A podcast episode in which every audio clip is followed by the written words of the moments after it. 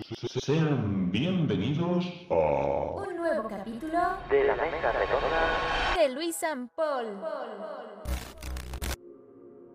Hola a todos y bienvenidos a este primer podcast de Luis and Paul. Paul. De Luis San Paul. Paul. ¿Qué tal? Hola a todo el mundo. ¿Cómo estáis? ¿Cómo están? Esperamos que estéis muy ¿Qué, bien. qué te pasa? What's, what's the pace? ¿Qué, qué, qué pasa ¿Te contigo? golpeo o qué? ¿Qué? ¿Te golpeo yo a ti? ¿El hocico? Vale, venga. Sí, sí. No, ¿Qué? este podcast no es de peleas, amigos, amigas. Aquí solo nos peleamos Luisa y yo.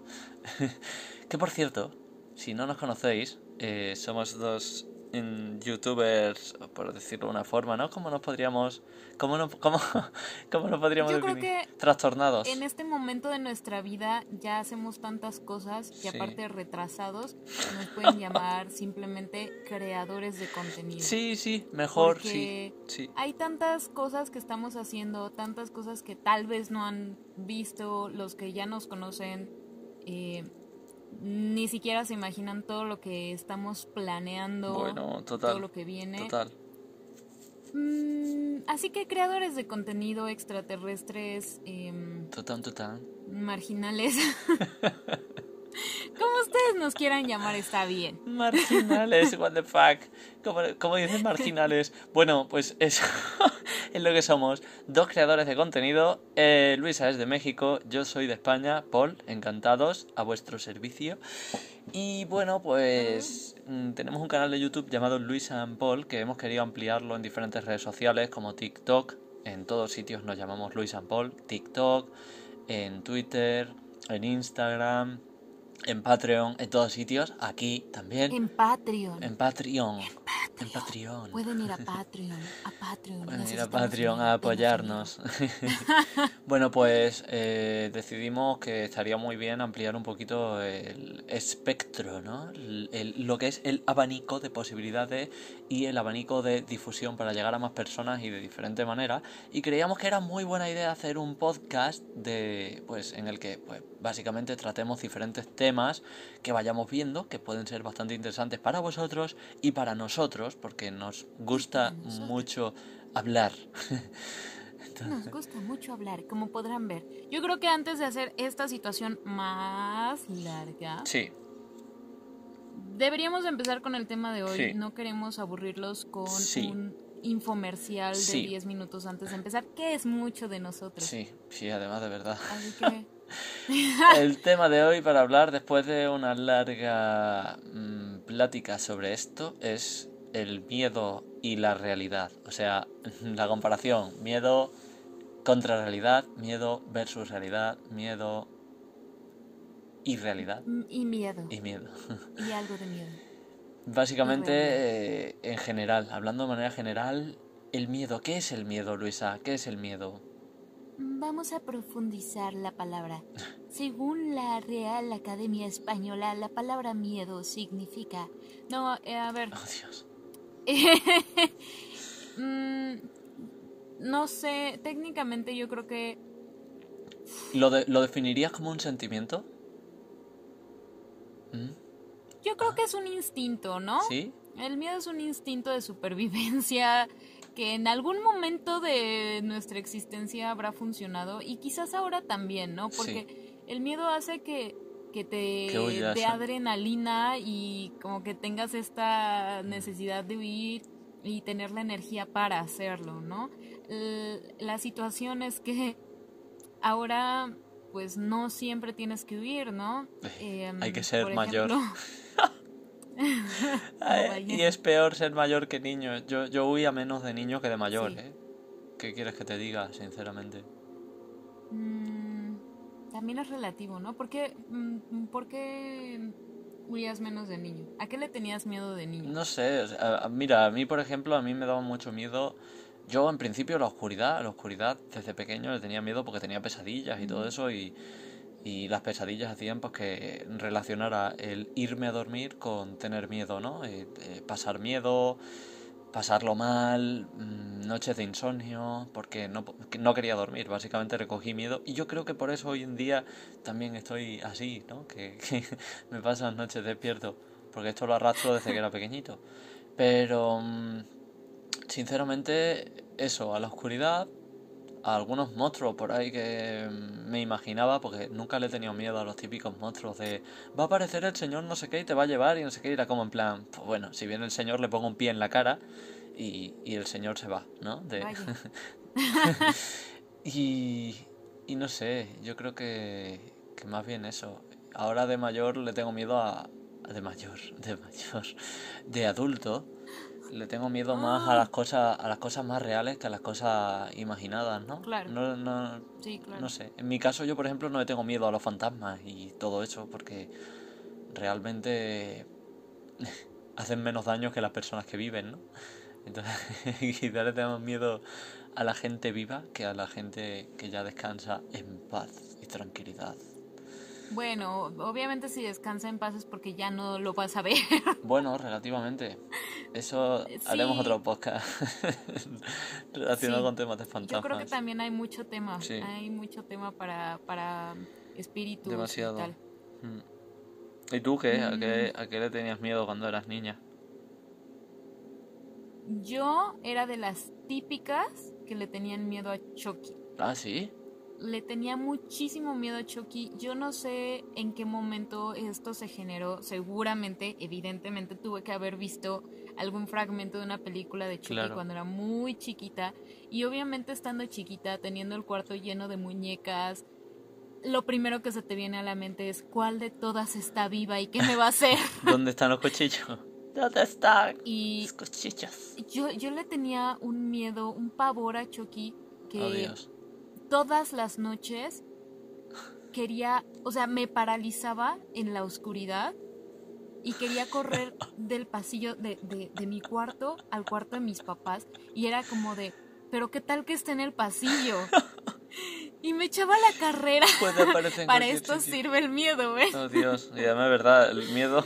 disparada. Todas las noches me disparaba de un lado del pasillo al otro tratando de que Chucky no me matara. Relación, Y mientras, relación del deporte con el miedo. Tiene mucho que ver. claro, es lo único que me ha hecho correr en mi vida, Oh, el miedo. Oh. Porque yo, mi mejor deporte es no hacer nada. El miedo y las arañas. Bueno, el Uf. miedo a las arañas, sin duda alguna, claro. Claro. Pues yo me acuerdo todavía cómo corrías cuando te perseguía con la araña esa en el bote y, y me diste una chufla, o sea, me llevé una chufla aquel día, una chufla para todo aquel que no haya bueno, escuchado bueno, bien. bueno. Me es pegó, que- me pegó, me pegó. Eso es más real. Siempre le- yo le tengo mucho miedo a las cosas que desconozco. Yo creo que todos, ¿no? Sí, Quizás. sí, O unos más. sí. Yo siento que el no tenerle miedo a lo desconocido Ujú. es la clave del éxito. Sí, bueno. Porque la gente que yo veo que se avienta todo como de, ah, sí, no sé cómo se hace, pero Uf, venga, yo lo hago, es mía. como que la que más éxito tiene. ¿No te da miedo el fondo del mar? O sea, el- las profundidades del océano, en plan, el- lo oscuro, lo negro del océano, Sí, lo que no se ve.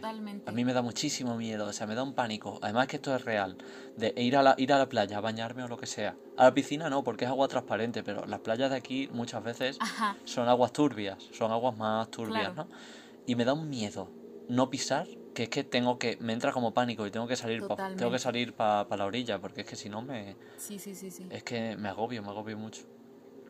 Totalmente. Yo voy al mar a sentarme a la playa, a encontrar conchitas, a lo que sea, pero no me gusta meterme precisamente porque yo le tengo mucho miedo al mar. Hay mucha ¿Por qué? gente, sí. No lo sé. Sí, sí, sí. Si puedo pisar, puedo meter hasta las rodillas y todo bien y estoy a gustito, pero, o sea, siento cualquier cosita y es que me de, las rocas. Oh Dios, cuando hay una roquita de estas que tiene como algas por encima que están como babosas y las tocas y parece sí, un. sí, y te tocan y es como- Ah, ya te, ya te abrazó el pulpo y te va a llevar Sí, sí, sí, al te abraza del mar. y te lleva a- al fondo, sí, sí, y tú ya en plan tirando de. Ah, no, no, no, qué horror, no, no, no. Uf, solo imaginarlo, de Yo verdad, me, amo el mar, pero eso no. me da, me da no dolor de meter. estómago, sí, es verdad, te entra como una angustia. Y. mm, Hubo, hace, hace tiempo estuvimos hablando Luisa y yo y, y es un tema muy gracioso. Por cierto, si queréis comentaros, comentarnos vuestros miedos y todo eso está muy bien. Que, que, bueno, pues que nos lo vayáis diciendo por Instagram, compartáis esto y digáis, pues, eh, yo le tengo miedo a no sé qué. O yo también le tengo miedo al mar, a las profundidades del océano que no conocemos, que está oscuro, está oscuro. Básicamente, Está bueno, os quería, os quería comentar que, que el otro día, hablando Luisa y yo, me hizo mucha gracia que eh, hablando de, de miedo que le teníamos cuando, cuando éramos niños a, algo, ¿no? Que nos, protegíamos en la cama, ¿no? Y era como, la cama siempre ha sido como una especie de, de fuerte, ¿no? Como una especie de, de, barraca, o ¿cómo es? Barraca no, barra, barra, no me acuerdo de la palabra. Pero ha sido como una especie de, de protección siempre.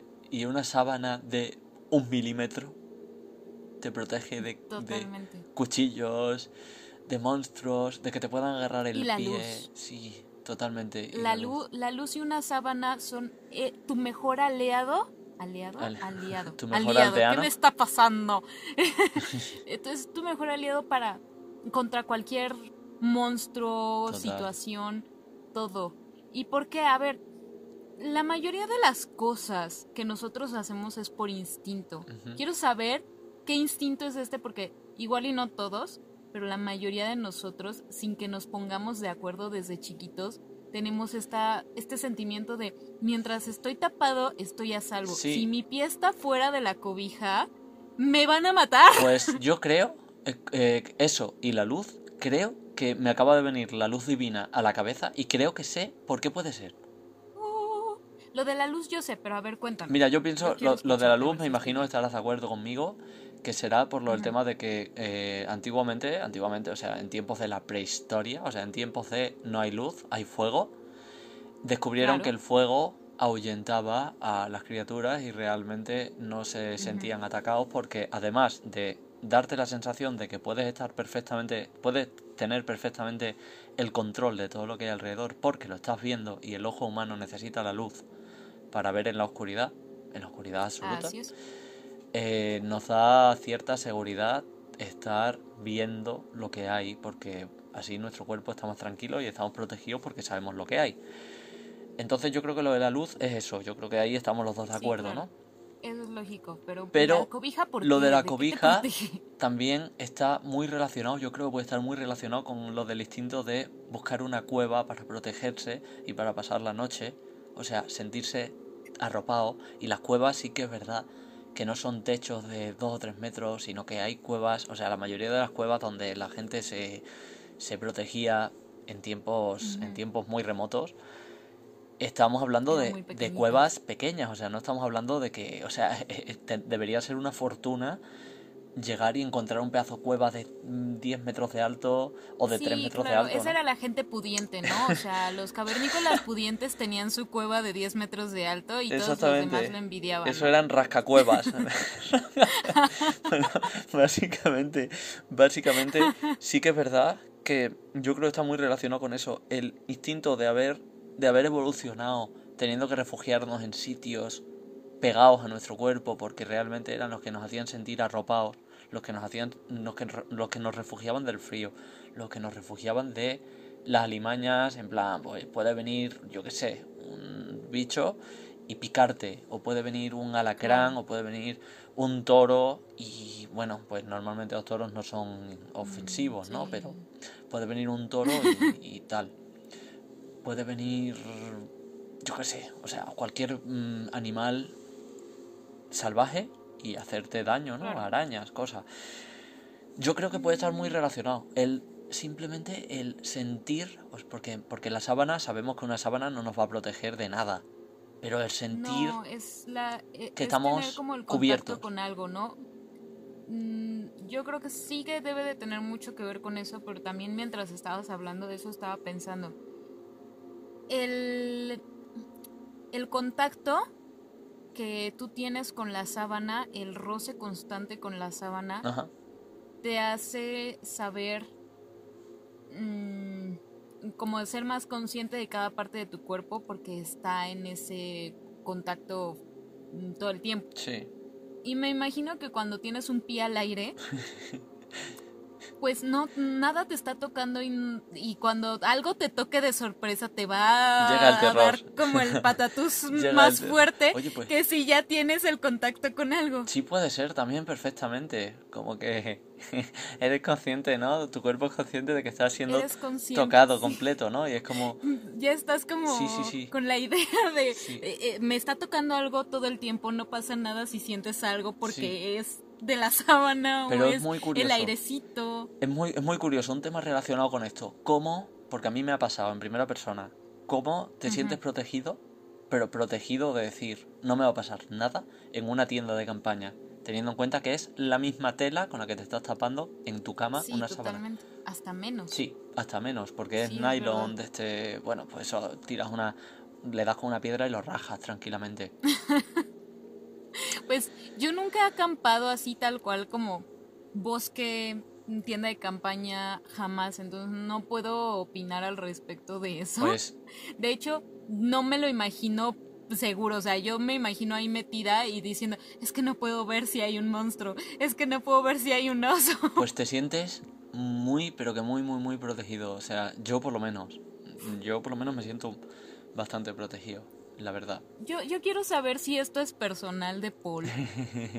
O, o- o todos piensan eso. O sea, la gente que ha acampado, por favor, Sí, sí. tiene que hacerme saber si es personal.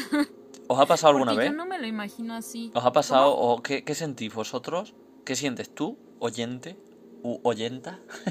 ¿Qué sientes tú cuando mm, estás en una tienda de campaña? ¿Te sientes realmente seguro te- o segura? ¿Te sientes te sientes tranquilo? ¿Te sientes sientes que va a venir, bueno, eh, te- simplemente eso, sientes que no te va a pasar nada? A mí me pasa, ¿eh? De verdad. Y, y he acampado en sitios que ha- había hasta gente y la gente da da más miedo que los animales, lo vuelvo a decir, porque la gente utiliza la mala intención para, para, para hacer daño. Y la gente está loca. La gente, madre mía. La gente está loca. Pues básicamente, Johnny. yo. Oh, Dios. La gente está loca, Johnny, en serio. Eh, bueno, dejemos a Luisa con su. Lo que sea que esté tomando, porque está tomando algo, está ahí con una, una Estoy sopa. tomando o café algo. en una ¿Café? taza de Shrek. ¿No vas a No dormir en toda la nada- noche, alma de pollo? No, yo, yo, a mí el café no me hace nada. Bueno, Por pues. lo menos el café barato de aquí de México no creo que ni ha de ser café. Pues a mí tampoco me hace nada, nada bueno. a mí no, lo que Paul me falta es eso. yo creo que necesita más bien que le Dios. quiten del cuerpo cosas que él Cafeína. segrega solo. Tengo cafeína en la sangre, básicamente. Eh, Volviendo al, Sí. al tema del miedo, que es el tema a tratar. ¿Alguna película que te haya marcado, aparte de, o sea, Chucky, como dices tú, que yo digo Chucky. Aquí, aquí se dice Chucky, por lo menos en mi casa. O Chucky. Eh, Chucky. eh, una- Chucky, Chucky o Chucky. Sí, vale. a mí una peli que me marcó, que recuerdo mucho en mi adolescencia, es un de- eh, la de la señal de Ring, el aro o el anillo, no sé cómo Ah, es, cómo es allí. el aro. El aro, ¿no? Aquí en, es en la señal. es el aro. O aquí la señal. La señal. Sí. Y, The ring. y, y recuerdo cómo salía corriendo por el pasillo. Bueno, más que corriendo era como vigilando, ¿no? Y encendía todas las luces de la casa cuando tenía que ir de un punto a otro. Y era, pues no podía estar en silencio. Iba cantando o iba, no sé, Ay, no. hablando con mi abuela. Imagínate, cuando tenía mucho miedo, mi abuela estaba abajo en el sofá o estaba en la cocina Ay. o lo que sea, ¿no? Cuando tenía mucho miedo, recuerdo de subir al baño e ir hablando con mi abuela a voces, en plan, bueno abuela, ¿y qué tal el día? ¿Y qué tal el día, abuela? ¿Y qué, ¿Y qué has hecho, no? Porque yo vivía en otra casa, no vivíamos juntos, ¿no? Pero, pero, eh, o sea, tenía mucho miedo realmente con esa peli. Me daba la impresión de que en cualquier momento se me iba a presentar Samara y me iba a, a mirar o lo que hacía ella y, y soy historia, básicamente. Después descubres de que realmente es una tontería, ¿no? Y bueno, pues lo de Claro. siempre. No hay que tenerle miedo a ese tipo de cosas. Volviendo al tema de antes, muy, muy antes, que al final me he desviado, me hacía gracia lo que hablábamos el otro día de cómo consolamos a los niños, ¿no? En plan, ay, no creas en los muertos, en los fantasmas, no creas en los en los monstruos, no creas en tal, tal, tal. O llega, Claro. o llega el niño, tu hijo, por ejemplo, ¿no? Y te dice, mamá, mm, en el armario se puede esconder un señor que no sé qué, que no sé cuánto. Y le dices tú, ah, hijo, no creas en esas tonterías, porque eso realmente no ocurre. Y después tú eres la primera que cuando el niño está dur- durmiendo te das la vuelta y es en plan, vale, Claro. no pienso dejar el armario cerrado. Lo voy a dejar abierto de par en par con el Sí, sí me pasa, o sea, es que, miren, mientras vamos como creciendo, todo el tiempo, desde que yo soy muy chiquita, llevo esperando a ser grande para ya no tenerle miedo a estas cosas. Claro. Porque siempre tenemos esta idea de que a los grandes no les dan miedo los monstruos, a los grandes no les da miedo la oscuridad, no les da miedo nada. Porque tú ves a tus papás que no eres consciente. No eres consciente de que estuviste en manos de gente de 25 años, de Totalmente. 30 años, que realmente el, el ser adulto es un mito, siempre lo voy a decir. Yo entre más crezco, más me doy cuenta de que seguimos siendo igual. Sí. Entonces, llevo toda mi vida esperando a ser un adulto para que no me dé miedo. Y mi hijo sí me dice como de, mamá, ¿puedes dejar una luz prendida, por favor? Porque me da miedo. Y yo le digo, no, mi amor, tienes que aprender a dormir con la luz apagada porque, eh, porque tienes que ser grande, tienes que ser valiente, no está pasando nada, no, no existen todas estas cosas. Pero entonces él empieza a decirme, ¿y qué es esa sombra de allá? Adiós. parece una persona y yo como de, "Em, em, no no es nada hijo duérmete y luego luego prendo la lámpara del teléfono para alumbrar ahí porque me deja con la incertidumbre de ¿y qué es? porque yo tampoco me acuerdo qué puse ahí No puede ser. Pero que es lógico, y sudo ¿no? la gota gorda Es lógico, es que a mí me hace eso y... y lo- eh, sí, claro, o sea, ¿cuántas luces quieres que dejemos encendidas esta noche? ¿10? Bueno, y vamos a comprar 12 flexos LED, ¿vale? De los que más iluminan. Y cuatro lámparas de cine. Eh, es que al Te final... juro que ha habido veces que Gabriel se duerme y cuando, o sea, estoy como de ya duérmete, ya duérmete, ya duérmete, ya duérmete, por favor, sudando y sin poder darle la espalda al cuarto, o sea, no, mi espalda tiene que estar pegada a la pared. Y cuando ya sé que está dormido, corro a prender la luz. Porque él me sugestiona a mí. Tienes que aprender a dormir como un adulto para cuando seas adulto encender la luz. Para que cuando tengas hijos, mi hijo, Totalmente, totalmente. le digas, no, no pasa nada. Qué fuerte, qué fuerte, qué fuerte. Realmente esto, esto es todo un mito, señores. Sí. O sea, no se sientan mal si tienen 30, 40, 50 años y de repente tienen sus ratos, Sí. porque a mí no me pasa siempre. Y Pero sí demostrarlo. tengo días que estoy bien sugestionada. no tiene que dar tampoco tampoco tiene que dar vergüenza, ¿no? El, el mostrar que hay miedo, ¿no? Que muchas veces también se relaciona con ser valiente o no ser valiente. Pues mira, no tiene nada que ver una cosa con otra. El ser valiente No. con tener miedo, ¿no? Todo el mundo tiene miedo a algo y te encuentras a la gente que te dice, no, no, yo a la oscuridad, nada, yo andé por el bosque, caminé por el bosque no sé qué, a oscuras, y ese bosque eh, está infestado de pitones y víboras y no sé qué, y luego no son capaces de ver una peli de miedo porque es en plan, ay, porque es que, no, no, a mí no me gusta, a mí no, no, eh, te da miedo, te da miedo, y ya, Claro. asume las consecuencias. Realmente es eso, a todos nos pasa. Mm, Como dice Luisa, yo creo que el mayor miedo es lo desconocido. Así es. Y yo creo que le tenemos miedo a, a, a los monstruos y todo eso cuando somos niños porque no sabemos qué puede hacernos un monstruo, porque asociamos que el monstruo va a comernos o va a matarnos o va a no sé qué y desde pequeños tenemos el instinto de querer protegernos y de querer sobrevivir. Sí, totalmente. Entonces, de- bueno, eh, volviendo a hablar de la antigüedad, los monstruos, a lo que asociaban los monstruos, o sea que puede que la idea hasta venga de ahí, era a las bestias de las que se protegían en las cuevas. A los ñu, Sí, por supuesto. a los tigres, a- y realmente os dais cuenta de que no son monstruos, todo lo contrario, son unas criaturas preciosas que deberíamos, a las que deberíamos respetar mucho. Ya tendremos nuestra mesa redonda de, de animales y respeto animales. y todo eso, y de na- naturaleza. Pero, Claro. pero sí es verdad que, bueno, el miedo a lo desconocido es muy, muy, muy común. Yo lo, lo, lo reconozco, ¿eh? El miedo al océano, o sea, a las profundidades del océano, que no lo conocemos ni en broma, o sea, no conocemos ni, ni una décimo milésima parte del océano, ¿no? Eso es otro universo. Ni del océano, ni del universo, ni de... Ni siquiera de la mente humana. Ni siquiera de ¿No? nuestro cerebro y lo tenemos a la altura de la mano, ¿no?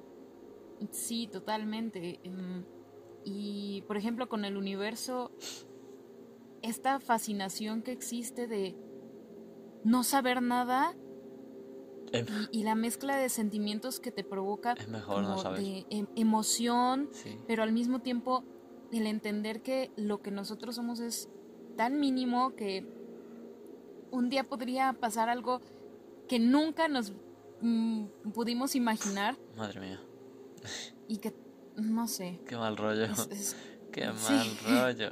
es- Es que solo imaginarlo, de verdad, que lo, lo grande que es, ¿no? Eh, lo que hay por ahí. O sea, todavía me sorprende la gente que te encuentras por ahí que es capaz de decirte y además te lo dice convencido de que no hay vida en el universo Uf, aparte de nosotros, ¿no? Es como...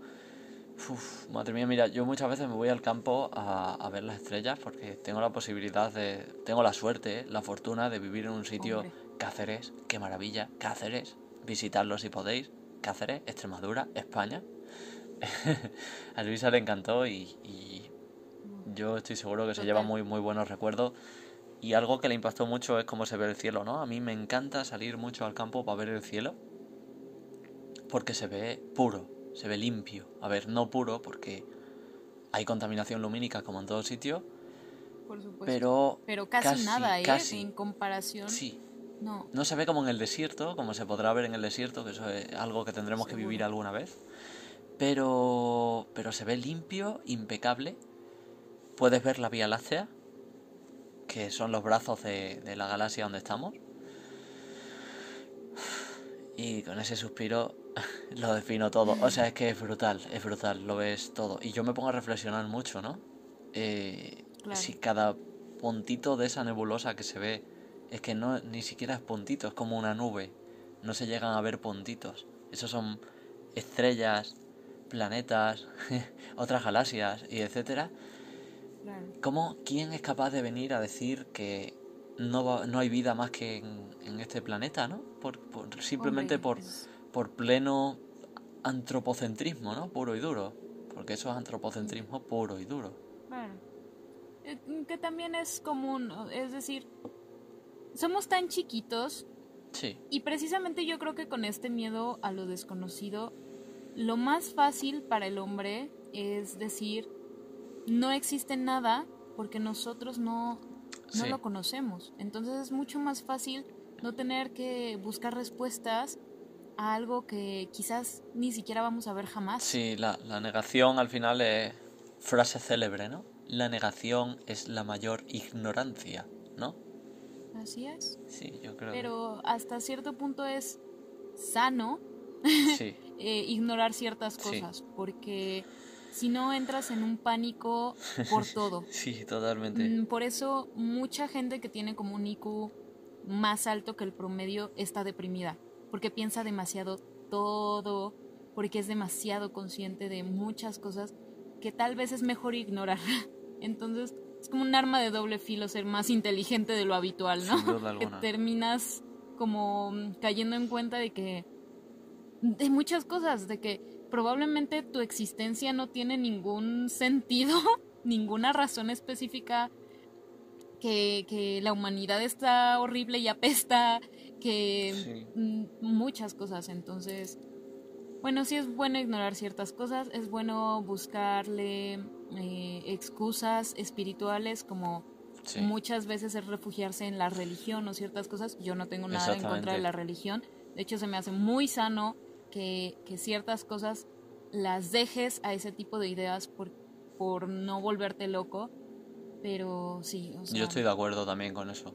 Estoy muy de acuerdo con, con que muchas personas, sí, es verdad que independientemente de mis creencias religiosas, que es algo de lo que si queréis podremos hablar en otro podcast. Podcast. Con todo el respeto del mundo. Con todo el respeto del mundo, exactamente. Nosotros no vamos a llegar y vamos a, a hundir ninguna religión ni nada, porque No. además es absurdo porque no dejan de ser ideales, pero cualquiera vale. Entonces, ninguno es más válido que otro y ninguno es menos válido que otro. Mm, Básicamente, sí que es verdad que, que la gente muchas veces quiere creer en algo muy específico que quizás ya está creado para no tener miedo de intentar hacerse preguntas sobre lo que no está creado, ¿no?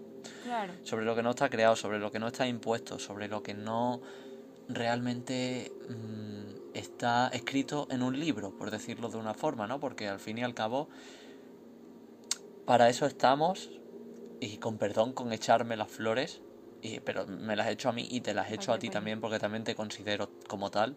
Para eso estamos los artistas, ¿no? Para escribir esos libros que después, o escribir Mm. esos libros, pintar esos cuadros, tocar esas piezas de música, ilustrar esas viñetas, esas, esas palabras que, bueno, pues que no solo queremos que se queden en palabras, sino que se vean en una imagen, no solo para facilitar la comprensión, sino para expandirnos de alguna forma, ¿no? Claro. Y yo creo que, que por eso, en cierta forma, existimos, ¿no? Eh, existimos los artistas, ¿no? Que eh, es nuestra razón para crear, quizá llegar a, esas, a las personas que, bueno, que no solo lo entienden, entienden muchas cosas, sino que necesitan también entender una parte más que para nosotros quizás es un poco más accesible. Y con esto no estoy rechazando a nadie, todo lo contrario, todo lo contrario. Soy de las personas que piensan que el arte es de todos y para todos. Soy de las personas que piensan que un museo siempre tiene que estar abierto para niños, jóvenes, adultos y ancianos, para todas las edades. Y, y soy de las personas que piensan que el conocimiento y la cultura es algo que, sin duda alguna, yo creo que es de los mayores, bueno, el mayor tesoro que podemos, que podemos tener a nuestro alcance y, y sobre todo con la acción más bonita que es compartirlo, ¿no? Claro. Y es un Pero volviendo- a, a no abrumarte. Pero volviendo al tema, no sé Exactamente. cómo llegamos a esto. Estábamos Siempre nos hablando de desviamos. miedos. ¿Por qué siempre terminamos así? No lo sé. Espero que Siempre a nos ustedes no les moleste, que lo estén disfrutando, estén haciendo lo que estén haciendo. Que sería muy curioso saber qué estás haciendo mientras nos estás escuchando. Estás Exactamente. Conduciendo al trabajo. Estás cocinando, estás en el baño. Uh, eso, bueno, eso, si quieres, lo puedes... Ese lo puedes omitir. O bueno, puedes decirnos que, pues, pues, a ver, Claro. os escucho mientras Nosotros cago. no nos, Ya está. no nos. No pasa nada, exactamente, son a- necesidades. Sí, sí, sí. Eso es a su criterio. Pues si queréis comentarnos qué estáis haciendo, como dice Luisa, mientras nos escucháis, qué estabais haciendo, podéis hacerlo en Instagram, que ahí siempre vais a ser muy bien recibidos y además es una de las redes a la que más caña le damos y de las que más cerca también estamos con nuestros seguidores y nuestra familia mágica, que es una familia cada vez más grande. Entonces, pues yo creo, Luisa, que sin más miedo y sin más terror, podemos ir despidiendo este podcast. Claro que sí. Esperamos que les haya gustado, que los podamos acompañar un ratito de su día haciendo lo que sea que estén haciendo y que sea un poquito más agradable, más divertido y pues que nos Por sigamos supuesto. escuchando. Exactamente, y viene muy bien decir que además de mm, poder comunicar por las redes sociales, poder comunicarnos qué habéis estado haciendo, si tenéis miedo a las arañas, a lo que sea, o sea, independientemente de eso, también estamos abiertos a escuchar propuestas y a escuchar diferentes mm, posibilidades para hacer pues, pues más capítulos de esta mesa redonda de Luis and Paul. Así es. Y por supuesto que barajaremos con la- las personitas que nos apoyan en Patreon, para elegir diferentes temáticas. Así es que también si quieres participar de esa manera, para elegir directamente temas con nosotros, apúntate a nuestro Patreon. Te invitamos a que nos apoyes de esa forma también, porque al fin y al cabo somos creadores de contenido, lo hacemos por amor, pero también tenemos que comer. Entonces, con lo que se pueda ayudar, muchas gracias, pero si no, estando ahí, ya con eso es un gran regalo. Así es que Es- por mi parte, Amor puro y duro. Os mando un besito muy fuerte, un beso y un abrazo muy fuerte desde España. Y yo desde México. Y por favor, antes de que te vayas, compártele esto a alguien que quieras mucho y que necesite también un ratito de diversión en su día para que podamos llegar a más gente para alegrarla, ¿vale? Así que nos vemos. en el Exactamente. Muchas gracias por estar aquí escuchándonos. Te mandamos un abrazo y nos vemos en la siguiente mesa redonda con Luisa ¡Uh! Paul y el perrito que acaba de intervenir. Chao. Bye.